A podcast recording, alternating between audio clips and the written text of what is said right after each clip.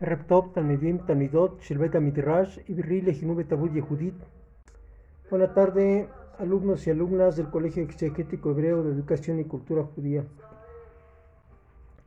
Vamos a continuar con la clase número 26 del tema realización conyugal.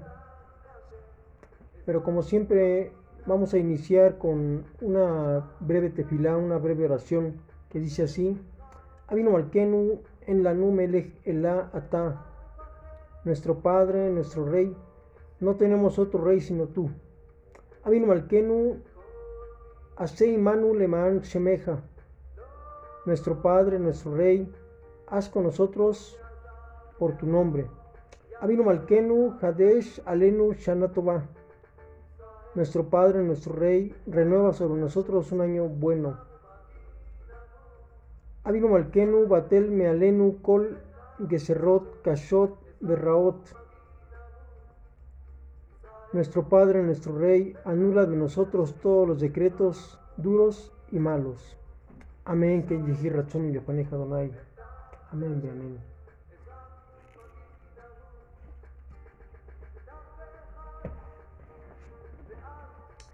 Bien, entonces vamos a dar lectura al Sefer Bereshit, capítulo 24, versos 56 al 61. Génesis 24, 56 al 61, que a la letra dice, continúa el siervo Eleazar, el siervo de Abino Abraham, detallando lo que él vivió. Dice, pero él les dijo, no me hagan demorar ahora que el Eterno ha hecho prosperar mi camino envíenme e iré a mi Señor. Verso 57 dice, entonces ellos dijeron, llamemos a la joven y le preguntaremos su decisión. Verso 58, llamaron a Ripka y le dijeron, irás con este varón. Ella dijo, iré. Verso 59, así pues enviaron a su hermana Ripka junto con su nodriza y el siervo de Abraham y a sus varones verso 60. Y bendijeron a Ripka y le dijeron, hermana nuestra, conviértete tú en miles de miriadas y que tu descendencia herede la puerta de sus enemigos. Verso 61. Y se levantó Ripka junto con sus mozas y montaron sobre los camellos y siguieron al varón y el siervo tomó a Ripka y partió. Amén. Que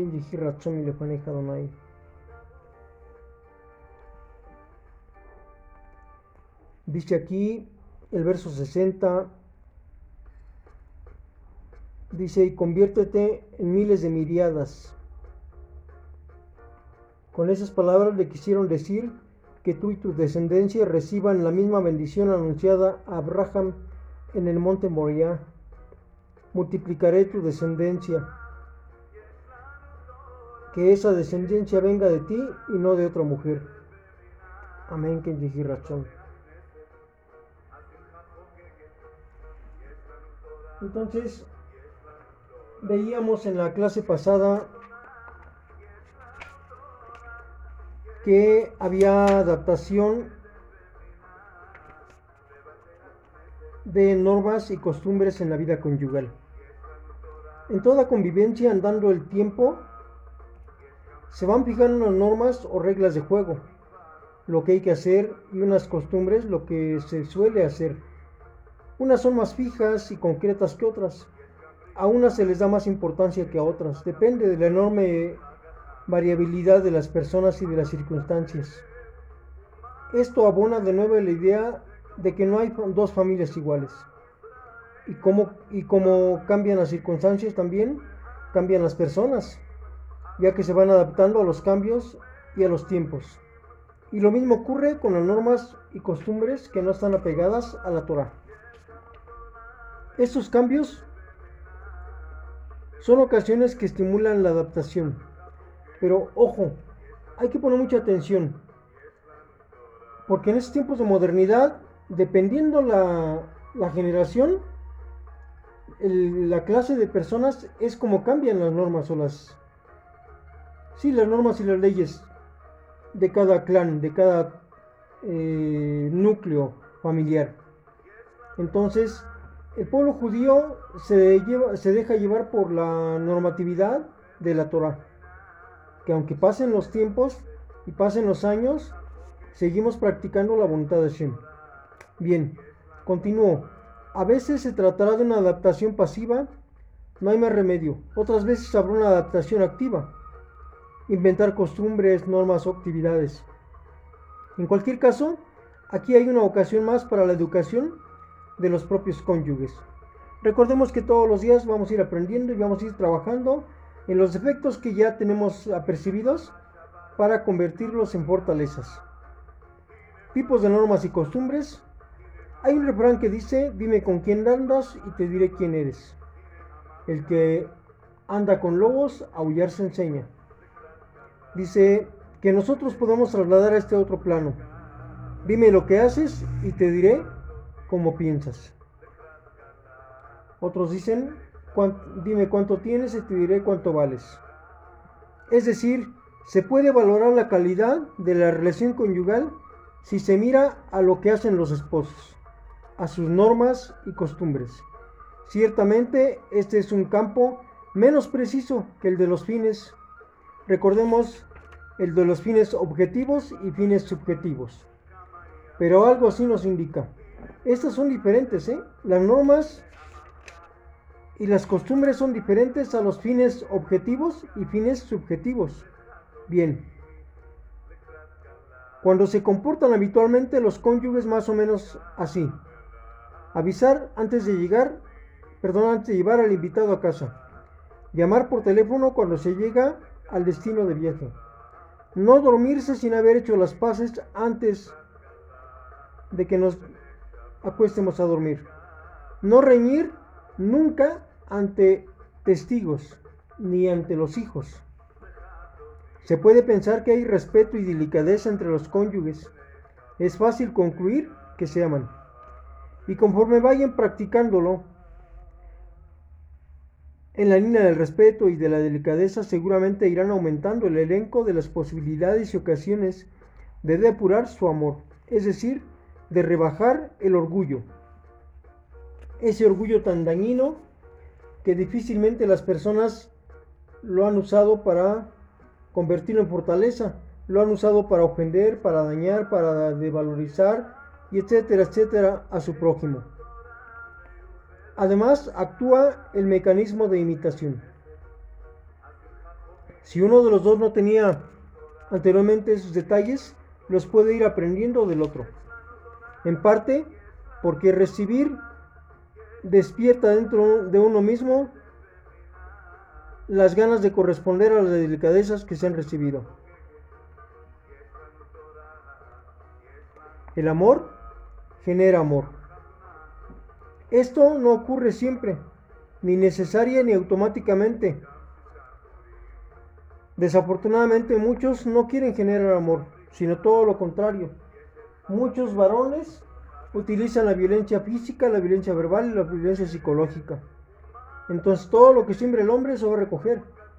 Siembra odio, recibe odio. El que siembra amor, recibe amor. La educación no es como el amaestramiento de los animales de circo. Es decir, un, un animal lo puedes adiestrar, amaestrar, pero al rato se le olvida, porque no razona. Pero un ser humano que se educa de acuerdo a la Torah, guarda todo ese conocimiento en su Neshama y eso lo va a estar ayudando a trascender todos los días, a estar luchando por dominar cualquier clase de seducción que lo quiera llevar a lo incorrecto.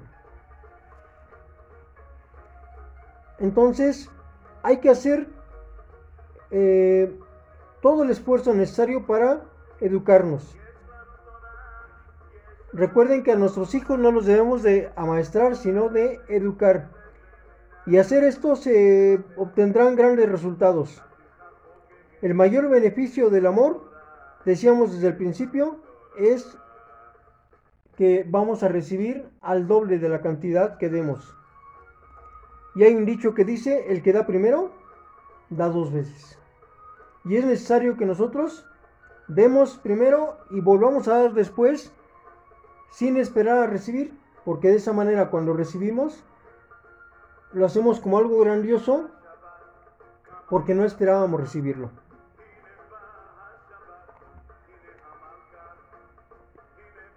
El matrimonio nace en un momento, pero se hace durante toda la vida.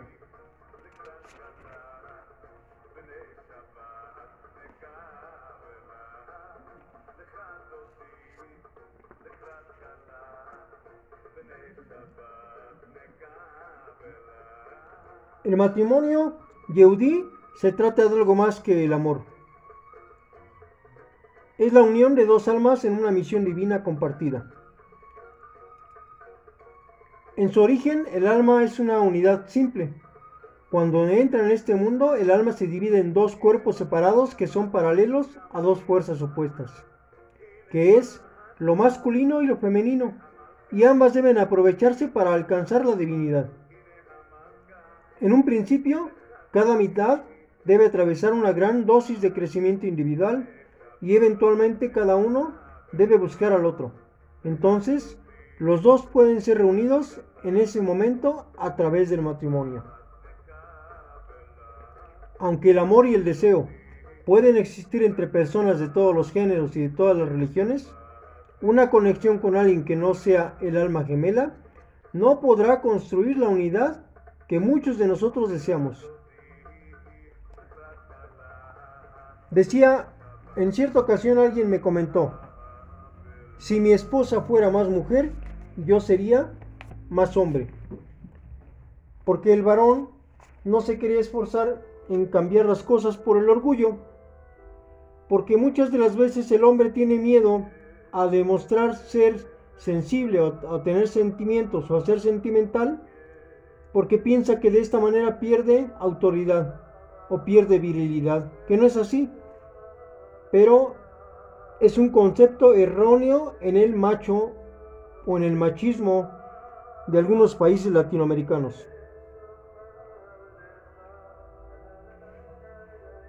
Entonces, por esta razón el concepto yehudí del alma gemela entre el hombre y la mujer naturalmente excluye, rechaza matrimonios del mismo sexo o las relaciones casuales.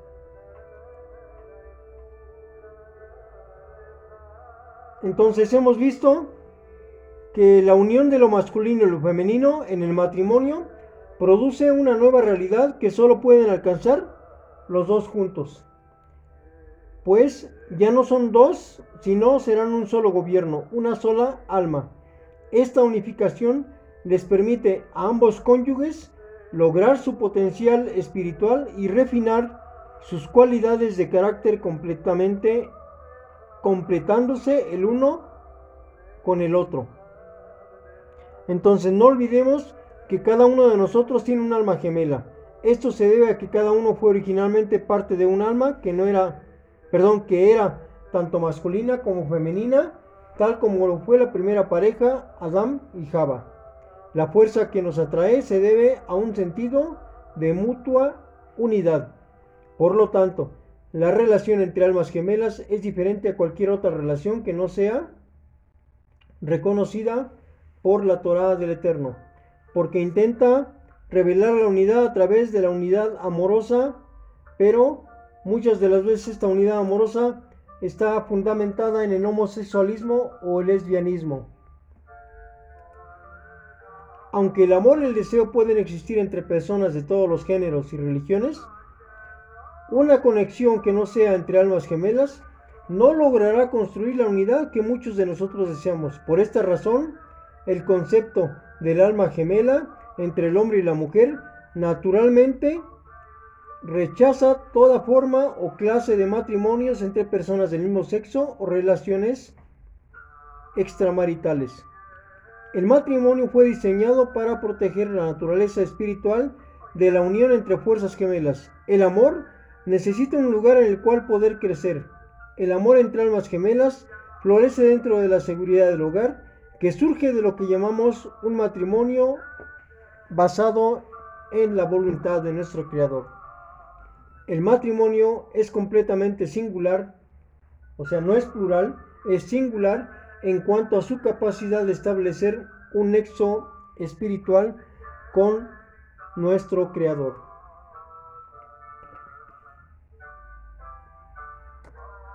por favor no usen las palabras del silencio. A veces a lo largo, un largo silencio puede causar mayor daño que las palabras más duras. Sucede que la comunicación es una actividad bidireccional con una continua interacción.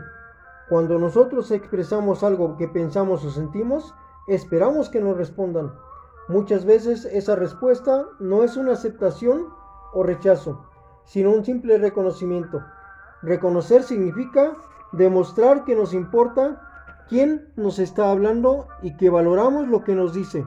Un silencio expresa muchas cosas, mucha indiferencia, mucho desinterés. Eso demuestra que no nos interesa esa persona. Al responder y reconocer, demostramos que sentimos aprecio y respeto por los demás. Amén. Ken Donai. Amén. Amén.